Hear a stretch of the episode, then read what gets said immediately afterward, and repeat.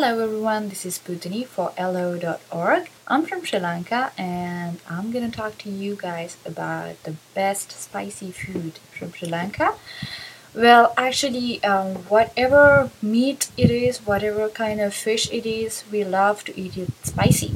So, Sri Lanka is famous for very spicy kinds of food, also very sweet desserts, and for different types of festivals, we have different types of sweets. So, if you haven't tasted the best kind of spicy food and the best um, festive dessert, you should come to Sri Lanka.